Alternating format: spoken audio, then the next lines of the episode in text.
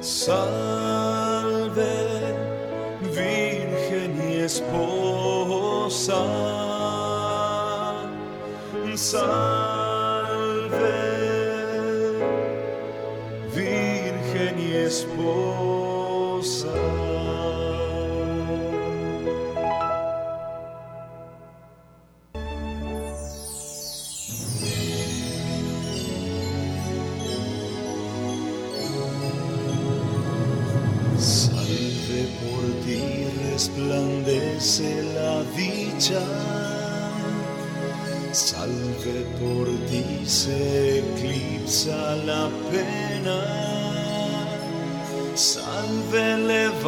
Adán el caído. Salve rescatas el llanto de Eva. Salve, oh cima encumbrada, la mente del hombre. Salve, abismo insondable a los ojos del ángel.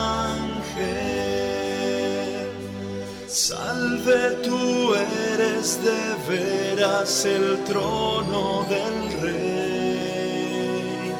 Salve, tú llevas en ti al que todo sostiene. Salve, lucero que el sol nos anuncia. Salve, regazo del Dios que se encarna. Salve por ti la creación se renueva. Salve por ti el Creador nace niño. Salve, Virgen y esposa. Salve, esposa.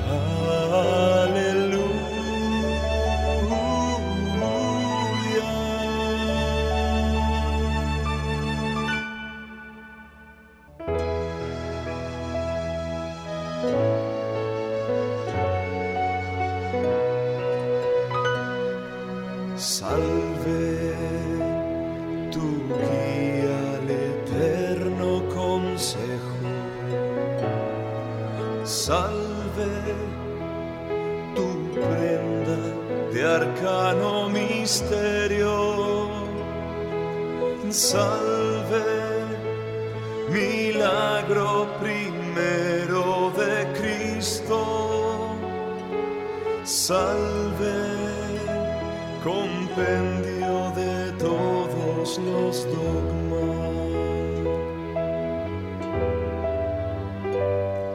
Salve, celeste escalera que Dios ha bajado.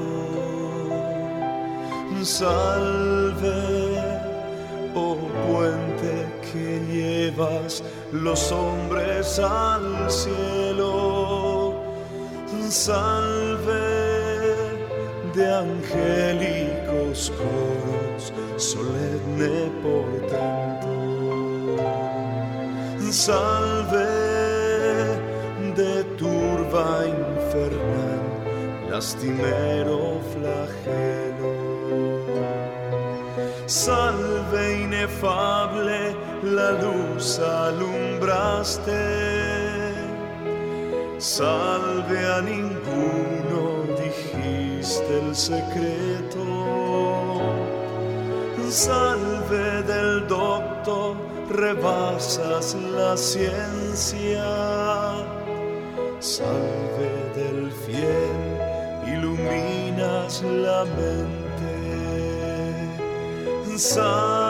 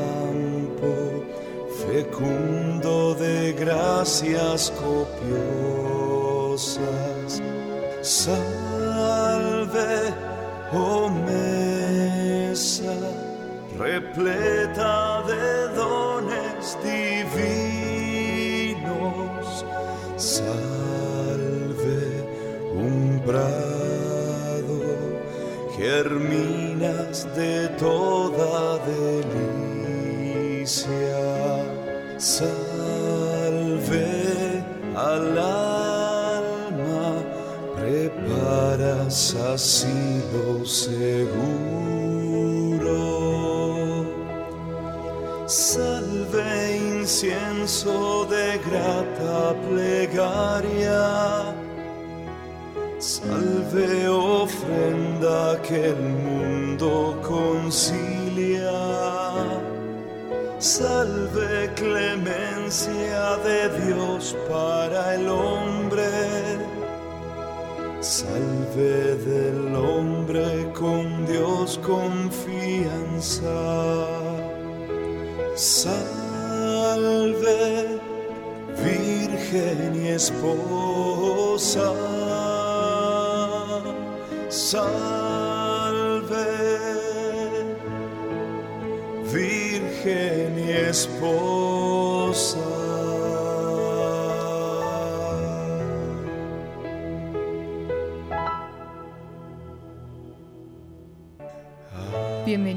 Queridos oyentes de Radio María, a este su programa ¿Por qué soy católico?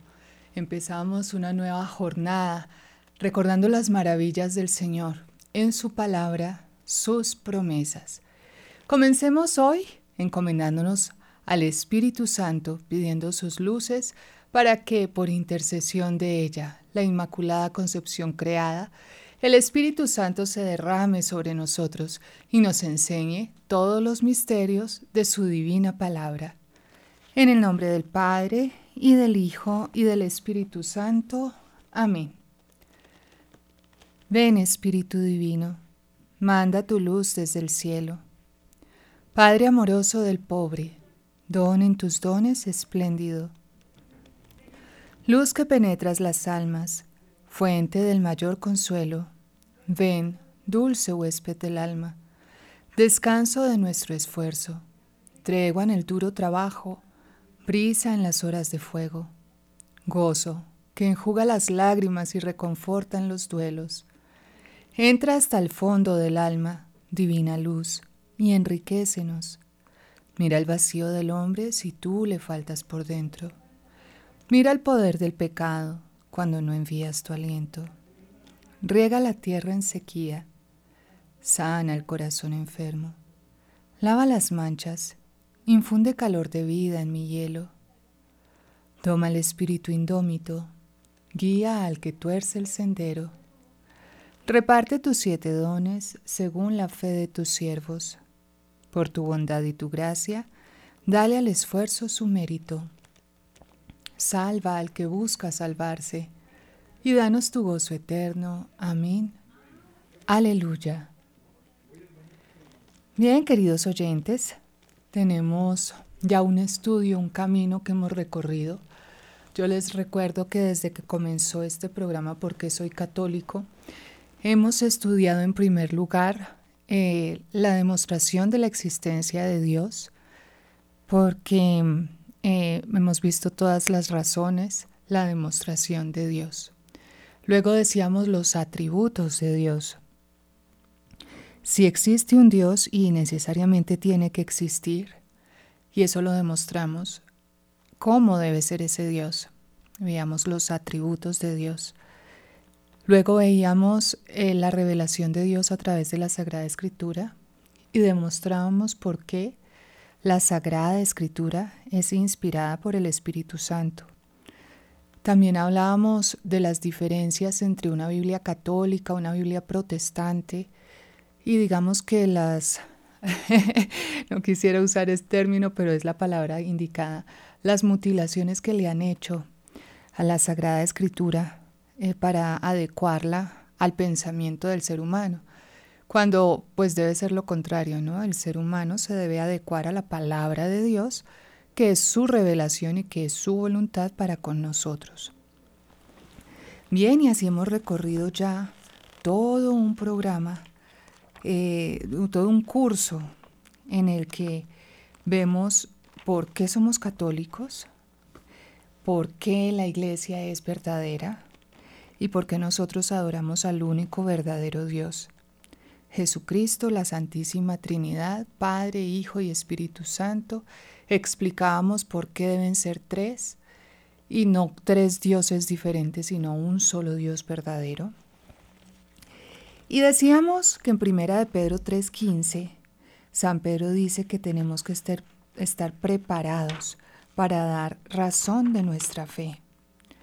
También entonces eh, veíamos que por qué creemos en la Biblia, veíamos la historicidad de Jesús. Jesús no es un invento humano, como dicen muchos políticos que la religión es el opio del pueblo y entonces es la forma como se puede manipular a la, humanidad, eso no es cierto. Nosotros vemos la revelación de Dios en Jesús, hecho hombre, que vino para enseñarnos a ser personas, nos enseñó cómo vivir.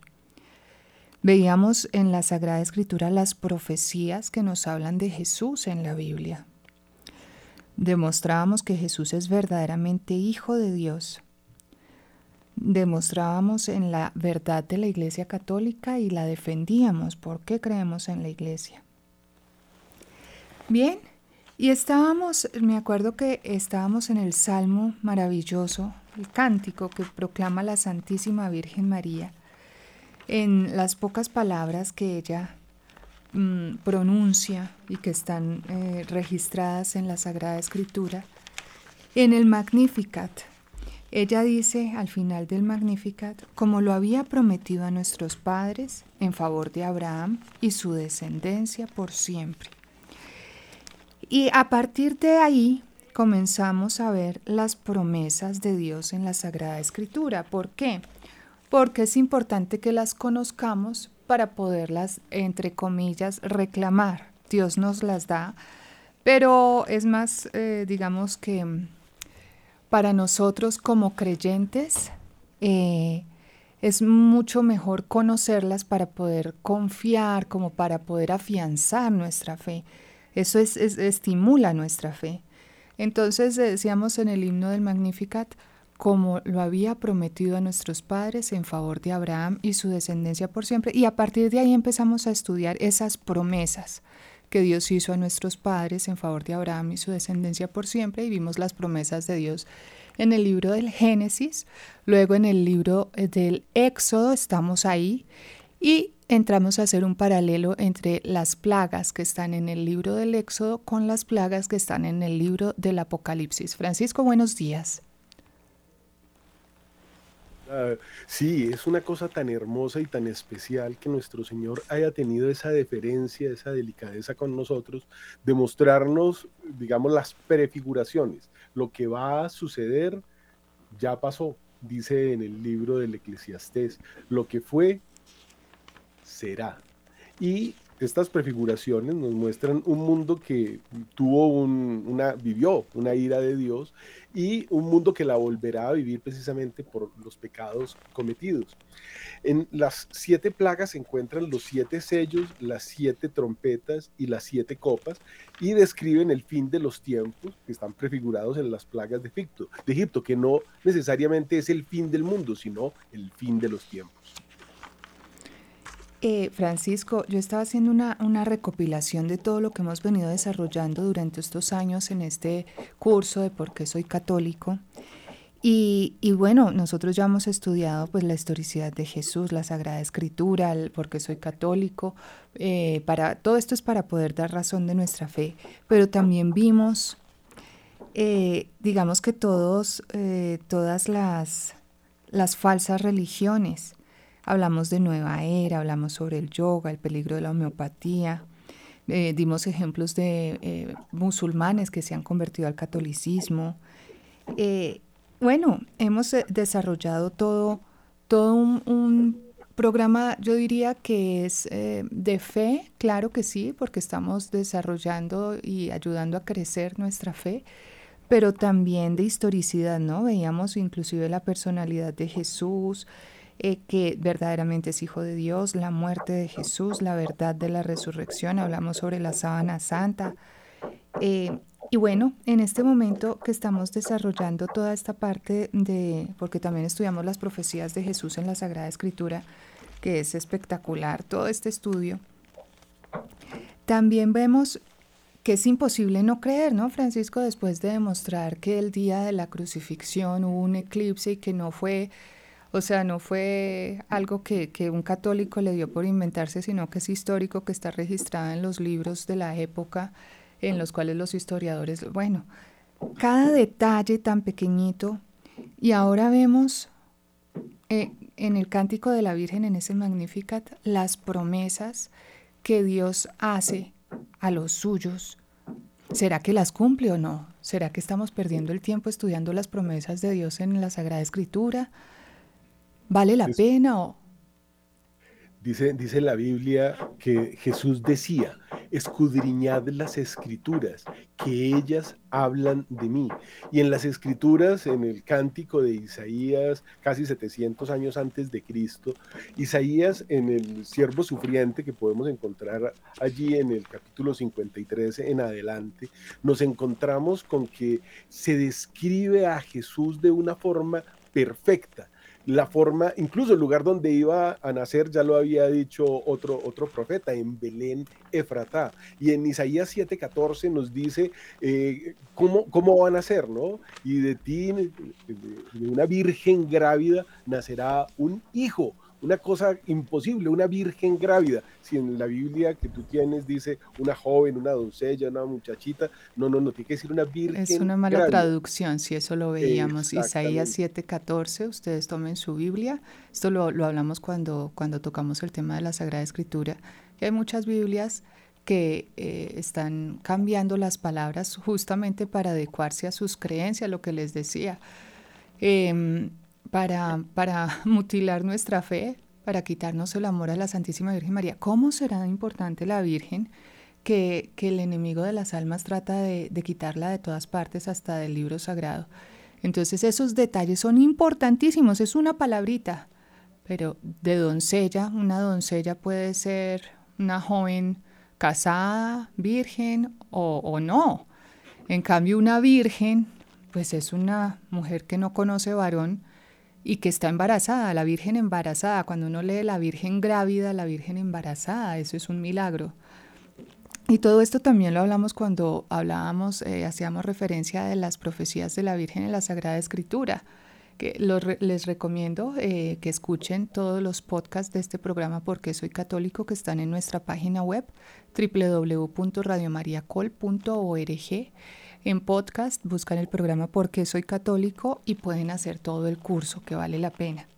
Voy a hacer un breve resumen, Francisco, de todas las citas desde el Génesis, porque es que desde ahí también vemos la acción de Dios a través de una mujer, una mujer simple, una mujer sencilla, una mujer humilde, pero súper virtuosa, una mujer especial que tiene una gracia que no tienen las otras mujeres de toda la humanidad, y es que es concebida sin pecado y que es la madre verdadera de Dios. Veamos eh, las, promesas de Dios en el Génesis rápidamente. Voy a decir únicamente las, las citas. Esto ya lo habíamos hecho, pero para retomar el tema.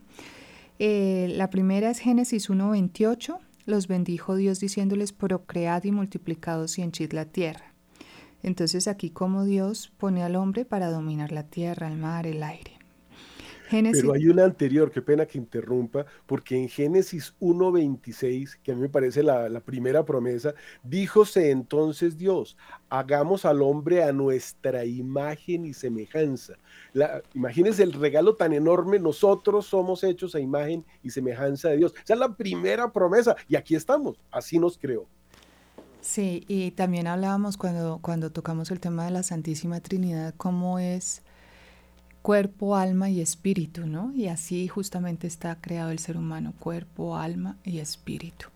Bien, luego tenemos Génesis 3.15, pongo perpetua enemistad entre ti la mujer, entre tu linaje y el suyo, este te aplastará la cabeza y tú le acecharás a él el calcañal. Entonces, esta es una promesa de combate, pongo enemistad. Y eh, pues las promesas de Dios son buenas, Dios es bueno, Pasa que el reino de los cielos sufre violencia, dice la Sagrada Escritura, y lo alcanzan los esforzados. Entonces esto no es para, para facilistas, para personas que no quieren, sino que les den todo fácil en la vida, que perezosos, cómodos, muelles, pusilánimes. No, esto es para guerreros. Entonces el que diga, no, pero es que ir a la iglesia, qué pereza, eso es para gente eh, beata, que, que lambe ladrillos y no sé qué más es lo que dicen, pues fíjense que los que están tratando de amar a Dios son los guerreros, los que de verdad tienen eh, la mira en lo que debe ser, porque para esto fuimos creados. También hablamos del fin por el cual fue creado el hombre. El ser humano fue creado para darle gloria a Dios, para conocer, amar y servir al Señor. Y si no, pues pierde su motivo de ser. ¿No? Entonces por eso vemos tantos suicidios, tantas depresiones, tantas tanto sentido de los jóvenes, de, inclusive de las personas ya mayores de edad, porque dedicarse una vida a conseguir plata, a tener placer, a, es, es, deja el alma vacía, ¿sí? Es, es de verdad perder el tiempo, perder la vida es que si hemos sido creados a imagen y semejanza de Dios, y en la Biblia hay más de 300 citas que hablan de las promesas y de la palabra de Jesús, porque nos está diciendo todas las prefiguraciones que hay sobre él en el Antiguo Testamento, ese Jesucristo, son más de 300, y en algún salmo dice, al vencedor le daré el triunfo, al que se ha lavado en la sangre del cordero. Esos son los que van a ir al cielo, los demás no. Si uno no ambiciona el cielo, si uno no quiere ganar algo, no lo va a conseguir. Un campeón olímpico trasnocha, madruga, come determinadas cosas, se mete en agua con hielo, se atraviesa un río para ganarse una medalla. Imagínate que estamos hablando del cielo. ¿Qué no harías tú por el cielo? Sí, esto es cierto. Para un, esto lo cita también San Pablo, ¿no? Un atleta para ganarse una corona perecedera hace mucho esfuerzo, mucho sacrificio y se entrena para no quedar descalificado. Y ahora nosotros, ¿qué debemos hacer para ganar el reino de los cielos? Lo que sea, con tal de ir al cielo. Y fíjese, eh, Francisco, que hablar de los novísimos, hablar de cielo, también implica hablar de infierno, ¿no? Porque lo peor que le puede suceder a un alma es condenarse eternamente. A veces yo pienso que con esta televisión ahora con estos efectos como tan, tan reales, ¿no? Que, que uno como que se va acostumbrando a imágenes feas, a esos monstruos, a, a, los demonios, al infierno, como si fuera algo natural. Y no, esto es verdaderamente por lo que los santos temblaban. En, el, en la antigüedad, un, un asesino que se arrepiente y que tiene un, sacerdote que, que lo pueda amonestar y que le diga, oiga, es que se va a ir al infierno. Cuando, cuando el sacerdote decía esas palabras y, y el, el asesino se daba cuenta del peso que esto tiene, es que es el infierno eterno, es que es la compañía del infierno, del demonio para siempre, para siempre, para siempre, torturado en llamas en la ausencia de Dios, sin luz, sin amor, con odio permanente, con rechinar de dientes, con, con ira y con todas las torturas que, que esto conlleva por parte de los demonios a las almas, es lo peor, es que es en serio. Entonces, ¿cuánta penitencia no debemos hacer?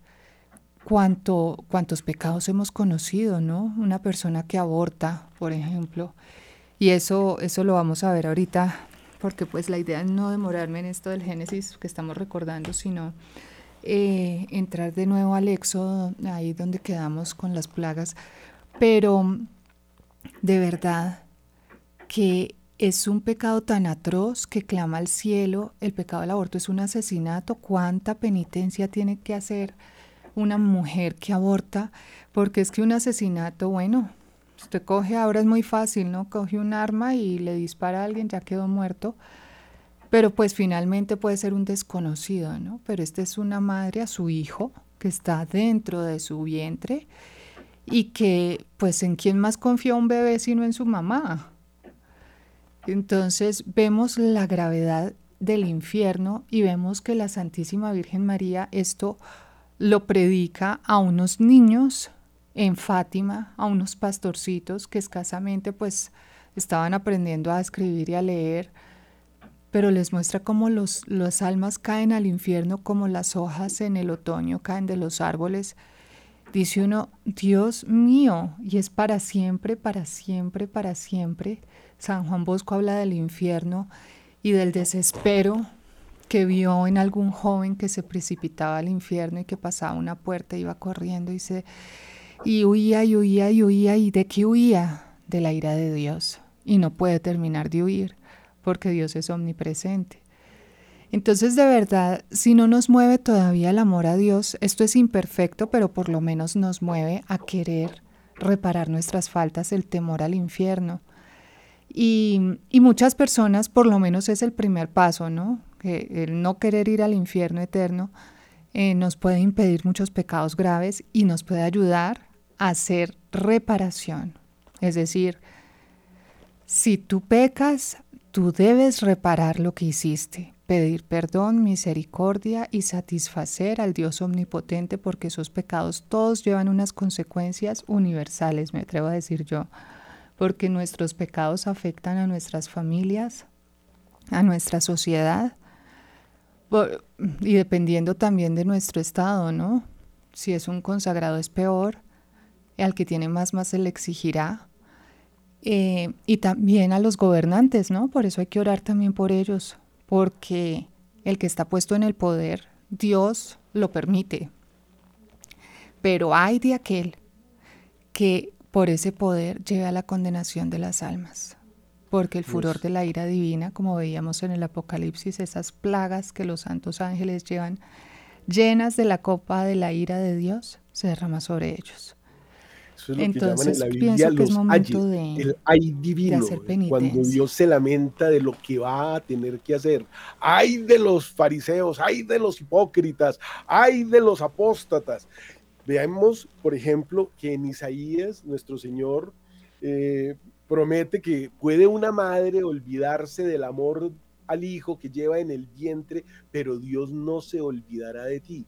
Las promesas de Dios son, son, así, es decir, una madre que uno diría, pero eso es imposible, dicho como decíamos casi 700 años antes de Cristo. Y para que nos hagamos una idea, pensemos en aquella tierra de que manaba leche y miel, aquel lugar que es Israel, que era tan fértil que cuando llegaron eh, se necesitaban dos hombres para levantar un racimo de uvas. En ese lugar se cometió un crimen terrible, un crimen contra Dios, un crimen que clama a la tierra y Dios hizo llover fuego del cielo. Para que nos hagamos una idea, ese mar no estaba muerto, ese mar quedó muerto cuando llovió fuego del cielo. Y en ese mar ni siquiera se puede uno sumergir, flota por la cantidad de sal y por la cantidad de muertos que allí quedaron en su momento. Y esa tierra que era tan impresionantemente fértil, ahora es un desierto. Y si uno lo recorre, allí puede encontrar las formas de lo que fueron una ciudad, para demostrar que cuando Dios dice hay, ese hay se cumple. Hay un cielo, y hay un infierno.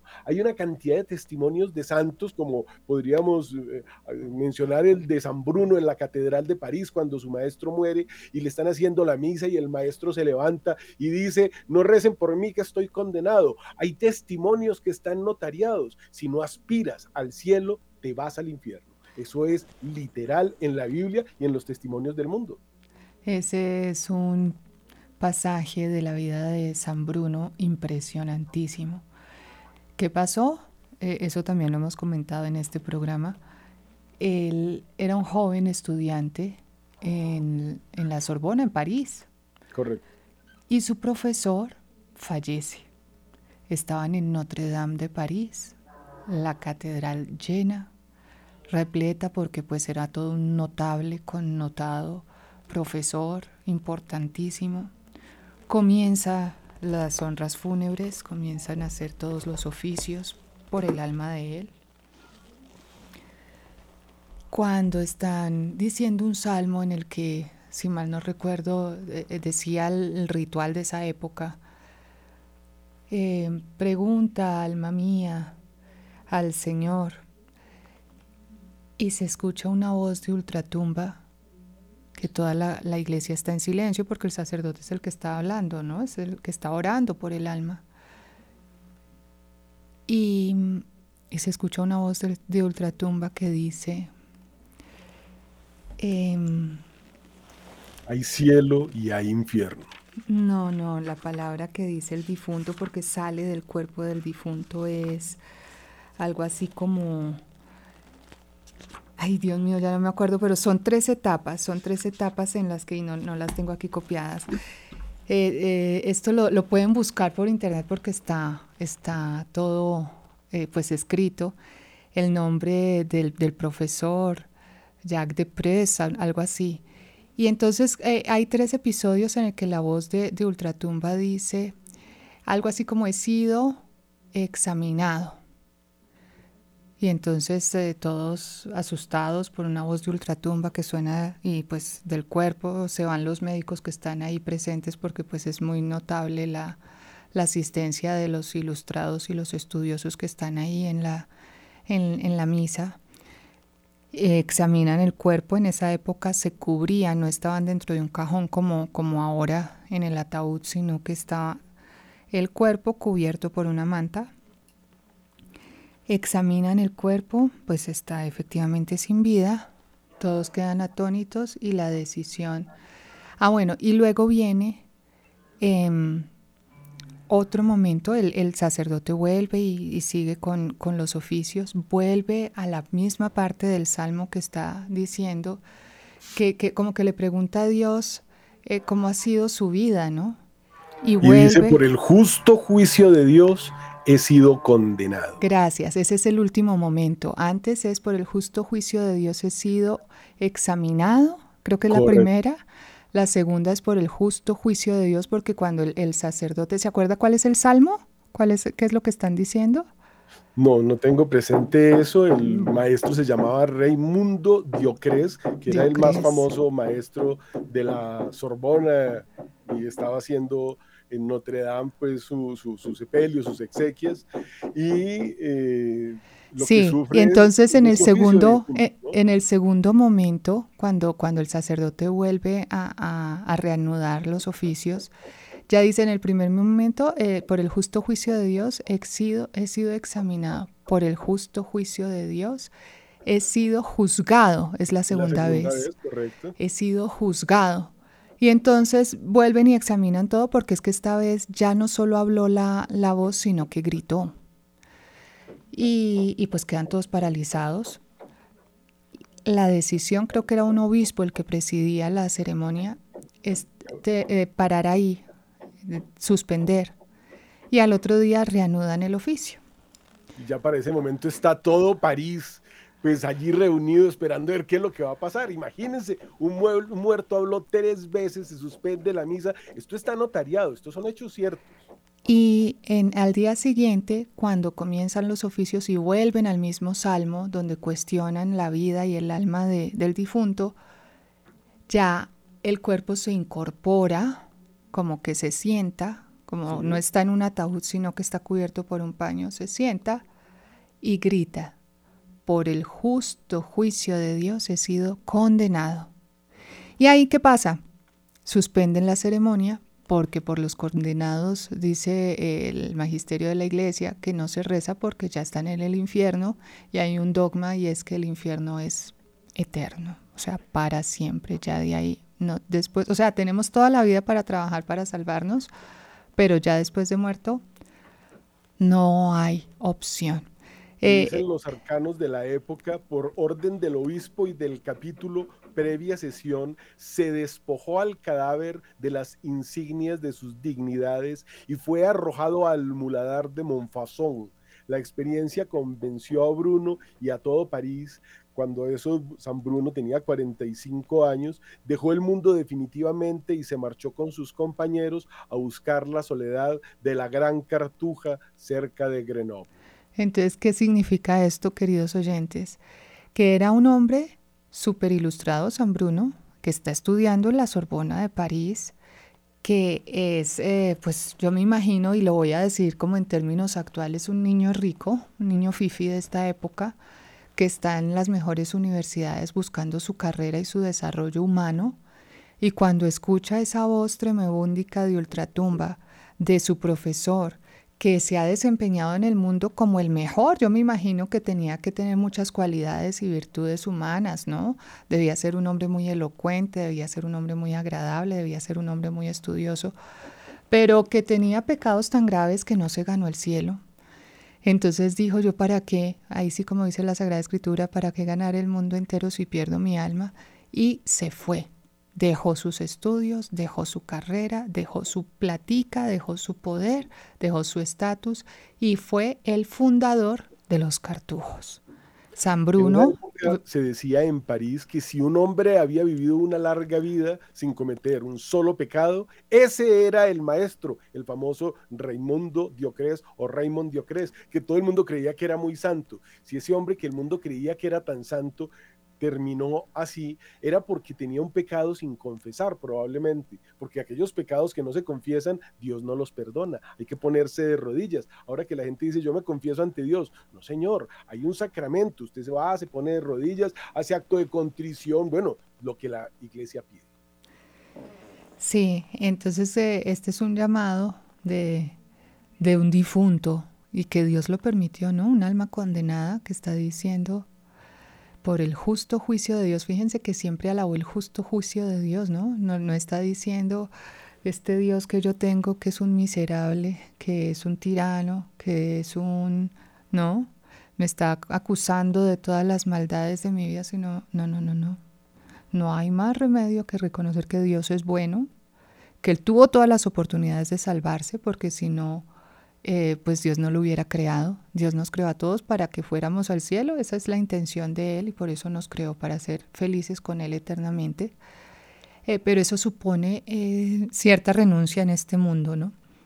Bueno, esa es la historia de Raymond Diocres. Imaginémonos que nos pasan un video, para decirlo en términos modernos, que nos pasan el video de nuestra vida. Ahí están las pruebas, no tenemos nada más que decir. Pero aparte de eso, también nos pasan el video de nuestra alma, lo que había dentro lo que realmente estábamos pensando cuando hacíamos determinadas obras de caridad o cuando hacíamos el papel de que las hacíamos. Ante Dios no se puede ocultar nada. La verdad florece, resplandece, y es uno mismo el que dice, Señor, no, no, no te merezco. Es decir, ¿cómo, cómo, ¿cómo va a pretender yo el cielo? Si, y por eso hay un purgatorio, ¿no? Si uno tiene la costumbre de decir groserías o decir mentiras o comerse lo que no debe, o bueno, si ya son pecados más grandes, cualquier vicio que tenga, ¿cómo va a entrar al cielo con ese vicio? Es que seremos y somos lo que en este momento así como somos, como actuamos. Entonces, ¿cómo va a entrar uno con ese vicio al cielo? Por eso hay un purgatorio, pura misericordia de Dios.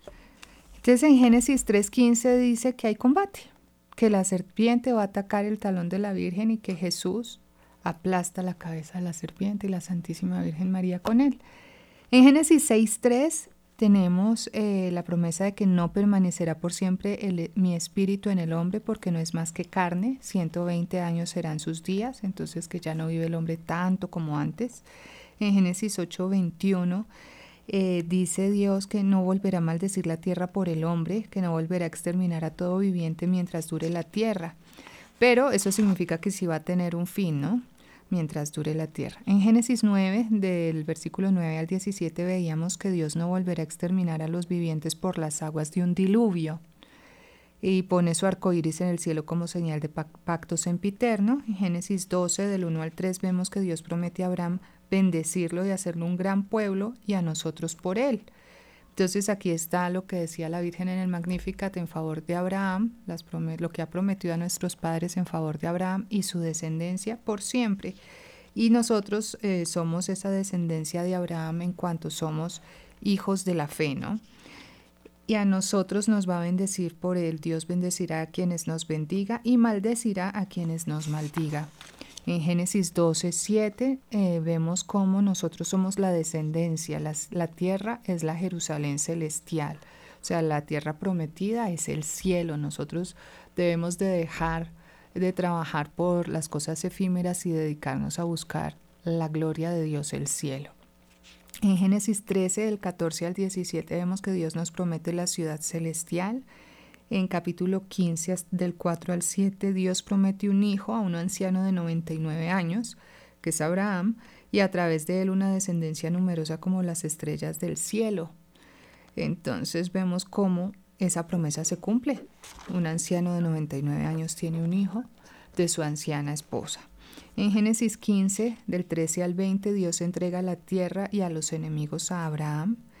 En 16, eh, capítulo 16 del 10 al 12, Dios le prometió a Abraham multiplicar su descendencia y le dice el nombre del hijo de la esclava, porque también pues tiene más hijos fuera de, del legítimo. En Génesis 17 del 1 a 14, Dios transforma a Abraham de un hombre sin descendencia en uno con una muchedumbre de pueblos, y por eso le cambia el nombre. Por su parte, él debe andar en su presencia y ser perfecto. El pacto eterno es que Dios es el Dios de Abraham y de su descendencia. Fíjense que esa es la, la promesa, que hay un pacto. Pero también cuando tocábamos esto en detalle eh, decíamos que es de doble vía, ¿no? El pacto es de parte y parte y si no, pues se termina, se, se rompe la alianza, se rompe el pacto. Es que la alianza con Dios es como un matrimonio y por eso en el Cantar de los Cantares y en muchas otras partes de la Biblia se nos compara a ese matrimonio, el matrimonio de Dios que hace ese pacto con el hombre. Y si hay una oración que se llama la oración eh, judía en que se reclama, tenemos un pacto y yo cumplí, Señor. Entonces, y por eso en ese momento del asesinato de Cristo, eh, ese pueblo judío reclamaba por ese Mesías de, de hierro, ese Mesías militar. El pueblo también tiene derecho a reclamar si ha cumplido así como Dios reclama, y si tú no cumples, entonces llueve fuego del cielo. Y está tan claro que todos los profetas, por ejemplo, Miqueas dice, y tú Belén Efratá, tan pequeña entre los clanes de Judá, de ti nacerá el que debe gobernar Israel. Y en Isaías 7:14 lo que acabamos de decir, ¿no? De una virgen. Y en Jeremías habla ya de que van a matar a los niños, ¿no? Dice, así habla el Señor, escuchen, en Ramá se oyen los lamentos, llantos de amargura, es Raquel que llora a sus hijos. Y si cogemos Osea, de allí será llamado de Egipto, llamé a mi hijo. Toda la vida de Cristo, todo lo que pasó y lo que va a pasar está escrito en la Biblia. Y este pacto eh, también Dios promete darle la tierra de Canaán en, eterna posesión, pero él y su descendencia debe guardar el pacto y la señal del pacto es la circuncisión, ¿no? La alianza de los judíos se rompió en el momento en que dejaron de seguir al Dios de Abraham, que es nuestro Dios uno y trino, y la señal del pacto no quiere decir que haya pacto. Esto lo explicábamos también en su momento. Por más que se circunciden, si no siguen a Jesús, que es el Dios de Abraham, que es la segunda persona de la Santísima Trinidad, no hay pacto. La circuncisión del corazón, ¿no? Porque no es hacer y cumplir 613 mandamientos, cuantos huesos tiene el cuerpo humano, sino llevar a Dios en el corazón, para que ese corazón cambie de piedra a carne. En Génesis 17 del 1 al 15 y siguientes veíamos que Dios también transforma a Sara de una mujer infecunda en una mujer fecunda a pesar de su edad, le cambia el nombre y le dice el nombre que deben ponerle al niño que van a nacer, que es Isaac, con quien también establece un pacto. Es decir, que el Dios de Abraham debe ser el Dios de Isaac, pero no el Dios del hijo ilegítimo. Luego en Génesis 18, versículo 10, confirma la promesa. Estamos viendo las promesas de Dios en el Antiguo Testamento. A, a, otro año por este tiempo volveré sin falta y ya tendrá un hijo Sara, tu mujer. Entonces Dios confirma la promesa de que Abraham va a tener un hijo a los 100 años de edad. En el versículo 14 luego reafirma la promesa nuevamente porque no hay imposible nada para Dios. Entonces dice el versículo 14, ¿hay algo imposible para Yahvé? A otro año por este tiempo volverá y Sara tendrá ya un hijo. Y aquí empezamos a ver el, el modo de obrar de Dios, que le gustan los imposibles para que se note que es obra suya, ¿no? En Génesis 22 del versículo 16 al 18, Dios prueba la fe y la obediencia de Abraham, lo encuentra recto y por eso promete bendecirlo aún más, no solo con una gran descendencia como las estrellas del cielo, uniendo a los hombres y a los ángeles, sino venciendo a los enemigos, y en Jesús son benditas todas las naciones de la tierra.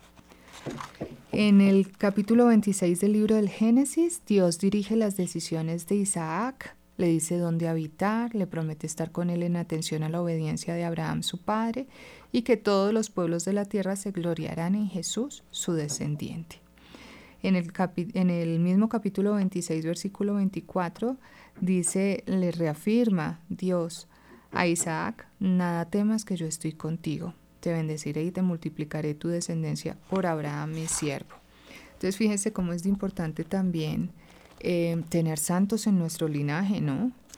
Depende también de eso la, la, bendición de nuestras familias. En Génesis 28 del 13 al 15, Dios reafirma su promesa a Jacob. En el capítulo 32, versículos 25 al 30, vemos la lucha que Jacob tiene con un ángel y lo vence. Y el ángel le cambia el nombre de Jacob por Israel. Luego en el versículo del 10 al 12 del capítulo 35, Dios confirma su nuevo nombre que le puso el ángel en esa lucha.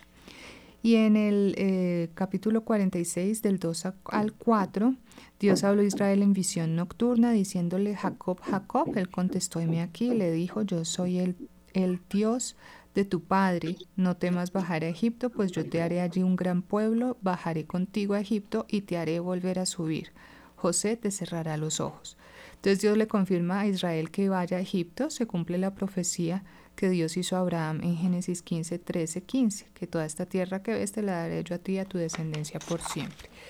Esas fueron las, grosso modo, ¿no? las, las promesas que vimos del, del Antiguo Testamento en el libro del Génesis. Y luego estuvimos estudiando las del Éxodo, hablábamos de Éxodo 1, 17 cuando las parteras temían a Dios y no hicieron como les mandaban los egipcios, sino que dejaban con vida a los bebés, a, los varoncitos, y Dios recompensó a las parteras. Y, y ahora hay una noticia sobre el aborto reciente, ¿no, Francisco? muchísimas noticias, porque hay algunos grandes triunfos, pero eh, también hay mucho ataque. En Estados Unidos, que es donde más importante me parece que lo tomemos primero, fue eh, tumbada esa eh, Roe versus Wade, que fue la ley sobre la cual se montó la gran mentira del aborto por causas justas en el mundo y aquí ya se ha logrado también en todo el mundo a partir de la derogación de Roe versus Wade. Entonces, ¿qué, es Roe versus Wade? Una señora dijo que le habían violado, entonces que tenía derecho a que le mataran el niño que llevaba en su vientre y a partir de ese momento en el mundo entero todas las legislaciones del mundo permitieron el aborto, año 1973. Esa señora recibió una cantidad de dinero por parte de Playboy y otras cosas que le habían pagado. Eso se demostró el año pasado, salió este decreto que dice que es mentira, se demuestra, la señora se retracta, demuestra que ha recibido ese dinero y entonces todas las leyes del mundo quedan eh, supeditadas a esa gran mentira y se empiezan a desmontar. Y aquí en Colombia en este momento ya no va a ser tan fácil que sigan matando niños. Bueno, tenemos que rezar por eso porque de verdad que es un pecado que clama al cielo y que puede clamar la ira de Dios sobre nuestra nación, ¿no? Entonces la Santísima Virgen María aplaste a todas las criaturas que quieren em, legalizar, aprobar y estimular toda esa, abominación del, aborto que tanto em, rechaza el cielo y que recuerdo las palabras de Santa Teresa, pues Madre Teresa de Calcuta, ¿no? Que el aborto es abominable ante Dios, pero que eh, la comunión en la mano es peor que un aborto. Esto para que pues nos sirva de, examen de conciencia de, nuestros pecados y que, que nos confesemos con un buen sacerdote. Y definitivamente la confesión pues nos, nos libra del fuego del infierno. Y hay una prefiguración a esto que está en Jeremías 31:15, dice, así habla el Señor, escuchen, en Ramá se oyen lamentos, llantos de amargura por las madres que lloran sus hijos. Es Raquel. Bueno, y sigue. Esto mismo sucedió cuando Herodes mató a los niños en Belén. Y es ese mismo lamento que sube al cielo y que bueno, merece un castigo terrible. En Éxodo 3, versículo 16, Dios promete, los sacaré de la tribulación de Egipto y los llevaré a una, tierra que emana leche y miel. Luego en el versículo 20, heriré a Egipto con toda suerte de prodigios y después os dejará salir. Todas estas son promesas que, que Dios está haciendo en, en el libro del Éxodo y que el pueblo, a pesar de tener a un Moisés eh, y pues a través de la presencia de Dios tan sensible, porque es que Dios hablaba con Moisés casi que de tú a tú, y que podían conocer cuál era su voluntad y qué hacer. Sin embargo, el pueblo es terco y se revela ante las órdenes de Dios y no le cree. El problema es que nosotros no le creemos a Dios. Dios dice, los sacaré de la tribulación de Egipto a una tierra que emana y leche y miel. Pero decíamos que luego la cosa se pone muy, muy intensa porque entonces aumentan todos los sufrimientos, les exigen más a los eh, israelitas y, entonces parece que, que la salida va a ser imposible y resulta que Dios cumple su palabra, que hay que aguantar, que hay que sufrir y que hay que tener fe, sí, pero Dios cumple sus promesas. En el versículo 20 del capítulo 3 del libro del Éxodo dice, heriré a Egipto con toda suerte de prodigios y después los dejará salir. En el versículo 21, haré que este pueblo halle gracia, no saldréis con las manos vacías, entonces como es Dios delicado. En el capítulo 6, versículo 1 del libro del Éxodo dice, verás lo que voy a hacer al faraón, es una promesa. Y nosotros vamos a ver lo que Dios hace en contra de nuestros enemigos. En el eh, versículo 2, yo soy Yahvé, que me aparecía Abraham, Isaac y Jacob, mas con mi nombre no, no me di a conocer a ellos, pero, pero a Moisés sí. Versículo 4, establecí mi pacto con ellos para darles la tierra y tengo presente mi pacto. Entonces, como Dios mismo se acuerda de las promesas, se acuerda de las alianzas, se acuerda de lo que de lo que han acordado y Dios cumple su palabra porque Él no es hombre. Nosotros muchas veces fallamos, ¿no? Decimos cosas y después mm, ni nos acordamos. Se las lleva el viento. Lo queremos todo rápido, lo queremos todo ya y eh, la promesa de Dios es larga, pero nos están diciendo que el tiempo ya como que se está agotando. Eh, terminemos rápidamente para que lleguemos al capítulo eh, en el que quedamos para, para continuar después de las plagas. En el versículo 6, yo los sacaré de, debajo de las cargas de los egipcios, los libertaré de su esclavitud. Versículo 7, los adoptaré por pueblo mío y seré vuestro Dios. En el capítulo 8, que va a librar al pueblo del poder de Egipto y, subir a, un país bueno y espacioso. Y luego vemos en todo el capítulo 7 del libro del Éxodo eh, las plagas que, fue lo que hicimos el paralelo con el libro del Apocalipsis. Entonces lo primero es que el callado se vuelve serpiente, el de los magos también. Luego el agua del Nilo eh, se vuelve sangre mm, y los peces mueren. Luego en el versículo 22 están los adivinos egipcios que también hacen sus propios prodigios. Y luego vemos entonces las plagas en siete días del agua en sangre, las ranas, los mosquitos, los tábanos, la peste del ganado, la erupción con brote de pústulas, el granizo y el fuego, las langostas, tres días de tinieblas y la muerte de los primogénitos de Egipto. Y bueno, ya hicimos todo este paralelo con, con el libro del Apocalipsis que vale la pena porque es muy actual. Y, decíamos que todo este tema del aborto, todo esto como comienza el éxodo con las parteras y que, que el pueblo debe salir de, de esa esclavitud, es, es, muy parecida a la vida del ser humano y a la historia inclusive de nuestra nación, donde pues eh, se aprueban eh, leyes inicuas, se quieren hacer cosas malvadas y sin embargo hay que salir de, la esclavitud del pecado porque si somos esclavos del pecado pues eso nos lleva a la condenación eterna. Y quedemos ahí eh, para en nuestra próxima sesión, después de este eh, breve resumen, empezar nuevamente con el libro del Éxodo, después de las plagas, para eh, seguir estudiando las promesas de Dios en el libro del Éxodo. Terminemos entonces encomendándonos a la Santísima Virgen María. Dios te salve María, llena eres de gracia, el Señor es contigo. Bendita tú eres entre todas las mujeres, bendito es el fruto de tu vientre Jesús. Santa María, Madre de Dios, ruega por nosotros, pecadores, ahora y en la hora de nuestra muerte. Amén. Dios les bendiga, muchísimas gracias, hasta la próxima. Salve la angélica vida de salve frutal exquisito que nutre a los... Visita a los presos, ora por